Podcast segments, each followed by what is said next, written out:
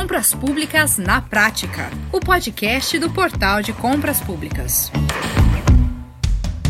Opa, chegou a hora daquele nosso papo focado nas novidades e desafios das compras governamentais. E como foi anunciado no episódio anterior, hoje você acompanha a segunda parte da nossa conversa sobre governança nas contratações. Esse importante princípio que chega forte com a Lei 14.133 e que traz maturidade, não é, para o universo das licitações no nosso país. Bom, como você sabe, a gestão pública, especialmente a gestão municipal e os processos de compras governamentais são temas sempre especiais para o portal de compras públicas. E o nosso destaque aqui é que o princípio da governança inclui na lei a preocupação com fatores como gestão de riscos, controle de integridade, além de toda uma estruturação sobre como proceder às contratações públicas no conceito de compliance. Pois é, precisamos falar sobre isso. Bom, e quem nos traz então e nos dá o prazer de ouvir tudo sobre governança com com clareza e didática, não é? Mais uma vez, é o especialista em licitações públicas, professor Paulo Alves. E nós vamos então seguir com esse papo que papo que vale milhões, não é? Aqui com ele. E também vai estar com a gente o CEO do Portal de Compras Públicas, Leonardo Ladeira. Bom, vamos lá. Professor Paulo Alves, é, resgatando aqui no nosso papo anterior, nós caracterizamos aí o princípio da governança, as suas vantagens e aplicações, não é? Aliás, olha, você que está nos ouvindo aí, vale muito a pena voltar ao, ao episódio anterior e conferir as definições de governança, gestão de riscos, integridade, né? Que vai ser bem interessante aqui para você é, ter uma, uma, uma visão completa sobre todo esse tema. E agora, na sequência, né, do que nós vimos falando, então, professor Paulo Alves. Eu gostaria de ouvir o senhor sobre qual o passo a passo, hein? É, o passo a passo ali de uma licitação que já se respalde nos princípios da governança, professor Paulo. Olha, é, é, quando a gente fala da governança e da forma como ela faz sombra né, no, na, no processo administrativo de contratação, a gente pode dizer que a primeira conexão né, do processo da licitação com uma boa governança é a atrelação, primeiro, desta contratação ao planejamento estratégico. Por meio do quê? Do plano de contratações anual. Então, o primeiro passo seria conectar esta contratação, ou seja, só realizar contratações que estejam previstas no plano de contratações anual, exceto aquelas contratações de uma demanda superveniente que vão, logicamente, ser justificáveis. Tá? Quando eu falo é, por exemplo, da fase de seleção do fornecedor, a boa governança será ali é, é, manifesta quando eu tenho, dentro dessa etapa, um gestor capacitado, que ocupe uma função, por exemplo, baseado na minha gestão por competências, certo? Veja que a, a própria existência da segregação das funções dentro do processo também é manifestação de uma boa governança garantir que cada agente do processo exerça apenas o seu papel. Porque o que é a segregação de funções? É um princípio que busca evitar que o mesmo ator da organização cumule atividades sensíveis do processo. Estamos falando aqui, sim, de gestão de riscos, de gestão da própria integridade do processo. E veja que, da mesma forma, quando falamos de governança na fase de execução contratual, estaremos falando, por exemplo, de garantir que este gestor esteja focado nos resultados que a contratação pretende alcançar. Tá? Eu vejo que, de certa forma, não seria não exatamente um passo a passo, mas exatamente uma constante é, atrelação dos atos do processo aos aspectos de governança, a estes elementos que nós uh, trazemos como uh, critérios, certo? De avaliação, direcionamento e monitoramento do processo, papéis estes, como nós já vimos, da instância de governança. A governança das contratações traz benefícios tanto para compradores, fornecedores e até para a população, não é? Quais seriam os seus principais destaques, professor Paulo Alves? É, não, com certeza. São é, inúmeros os benefícios e e a título de exemplo, assim, para que a gente mencione alguns, quando eu penso, por exemplo, no mercado fornecedor, né, nos nossos parceiros fornecedores, eu penso que, por exemplo, a presença do plano de contratações anual, ele vai permitir que o fornecedor ele possa ter de antemão a consciência de quais são as contratações que o órgão vai fazer. Isso é muito bom. Max, eu já vi situações em que um determinado mercado fornecedor ele não estava preparado para fornecer determinado bem ou serviço para a administração. E, ao ter conhecimento do plano de contratações anual, ou seja, daquele plano que previa as contratações do exercício seguinte da organização, o mercado se preparou. E no momento que a licitação efetivamente aconteceu, nós tínhamos ali um mercado fornecedor preparado, competitivo, para realizar aquela contratação. Então, há muito benefício. Ao saber que a administração tem expectativas de contratar determinado bem que ele fornece, aquele fornecedor ele vai realmente se motivar, ele vai se preparar, ele vai se capacitar para exercer essa função. E isso é excelente. Exato, e a população também é favorecida, com certeza, não é? Para a população, amigo, não, acho que não tem nem o que falar. A gente pode dizer muito claramente que a presença da governança ela redunda em resultados. E resultado, eu estou falando de melhores políticas públicas, melhores entregas para a sociedade, e tudo isso certamente vem por meio das contratações. É, Leonardo, sobre a questão da, da qualificação das pessoas para atingirmos aí um nível de excelência, não é, na governança, isso é muito importante, né? A gente, é, todas as ações de governança envolvem três questões. Uma questão é a pessoa que faz, eu entendo que é um ponto central, é, porque não existe ato público apócrifo, né? Elas acontecem e alguém disse que era para acontecer e, e, essa pessoa tem que estar evidenciada. Tá? Então, a pessoa certa, a pessoa, a pessoa preparada para tomar um ato com a postura certa, ela é um, é um, dos, um dos figuras da governança. Agora, essa pessoa tem que estar com autoridade para fazer isso, porque um ato público precisa ser feito pela pessoa que tem competência para tanto. Por exemplo, um processo licitatório tem que ser conduzido um, por um pregoeiro, se ele é um pregoeiro. Né? E essa pessoa tem que ter sido nomeada tal. Não adianta chegar o, o, o Leonardo Ladeira lá e falar: ah, sou eu que vou tocar esse pregão eletrônico dentro desse município. Se eu não tiver mandato para isso, né? se eu não tiver sido empossado, nomeado para isso, eu não posso fazer isso. Então a questão da autoridade está ali. Eu não consigo tratar pessoas capacitadas com autoridade adequada se eu não tiver processo e se eu e, e, que é fundamental e se eu não tiver capacitado para fazer, né? Eu até citei pessoa capacitada e é, a capacitação do, do, do, do, do servidor, da pessoa que está respondendo e está agindo em nome daquele ente público, ele é fundamental para você ter certeza que ele está fazendo o melhor dentro não só da opinião dele, mas dentro daquilo que ele foi preparado para fazer. Isso faz muita diferença. E nesse ponto, o portal também atua no pedacinho que nos toca, na questão da nossa escola de licitação, do, dos, nossos, dos nossos é, veículos de, de, disseminação de conteúdo, entre eles o nosso próprio podcast, né, que é importante para caramba dentro desse ponto. Perfeito. Agora, Leonardo, o que mais hein, você destaca em relação à governança nas contratações? Max, o que eu considero mais importante nessa conversa toda é que a gente está tratando compra pública como parte de um processo mais amplo e não como algo atomizado. Quando a gente para para pensar no conceito da governança, a governança não é da compra pública. A governança é do órgão nos procedimentos que o órgão opera de uma forma ampla, inclusive compras públicas.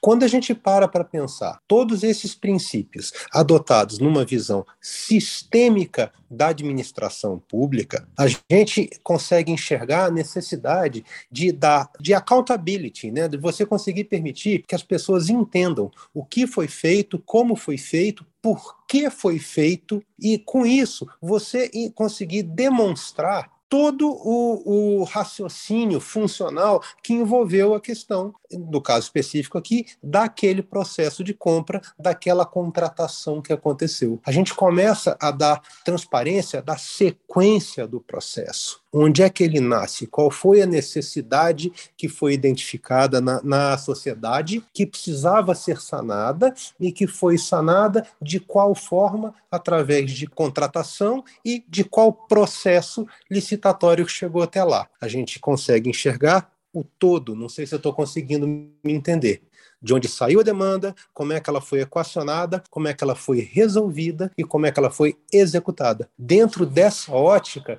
a gente consegue ter uma visão e prestar um serviço mais efetivo para a sociedade quando a gente consegue permitir que a sociedade entenda o todo, não só o que foi feito, mas por que aquilo foi feito e por que aquilo foi feito daquela forma. Excelente, Leonardo. Agora, professor Paulo Alves, a, a gente está falando aqui de benefícios, mas é, eu não posso também deixar de perguntar é, para o senhor se, se, se o senhor aponta também algum aspecto que a gente poderia dizer negativo ou que necessite de correção, não é? Em relação à governança, é, como está instituída ali na Lei 14.133. O que, que o senhor pode nos dizer? Olha, eu sou, sem sombra de dúvida, um entusiasta da Lei 1433. Eu sei que a chegada dela gerou ali é, múltiplas opiniões, né? Pessoas que gostaram, como eu faço parte desse grupo de pessoas, e pessoas que não gostaram da chegada da lei, esperavam muito mais e tal. O que eu acho que é assim, sim, é, é comum a todos é que a Lei 1433 não é uma lei perfeita. Longe disso certo? Mas é, eu, que faço parte desse grupo de pessoas que acham que é uma boa lei, vejo algumas falhas nela, ainda assim, certo? A primeira que eu poderia apontar é a forma como a estrutura de gerenciamento de riscos, a estrutura de governança e gerenciamento de risco foi apresentada ali no artigo 69. Porque lá, é, tentando replicar um modelo internacionalmente aceito, que é o modelo das três linhas, do Instituto dos Auditores Internos Global, certo? O, o IA, eles apresentaram a forma de divisão das linhas de defesa de certa forma equivocada, especialmente na terceira linha. Porque quem deveria funcionar na terceira linha seria a unidade de auditoria interna. E essa unidade de auditoria interna sequer foi citada na lei. Isso é um problema, certo? Porque a auditoria interna tem um papel essencial na boa é, é, execução da administração pública. E aí veja que quem é posto na terceira linha é o órgão central do sistema de controle interno, certo? E também os tribunais de contas.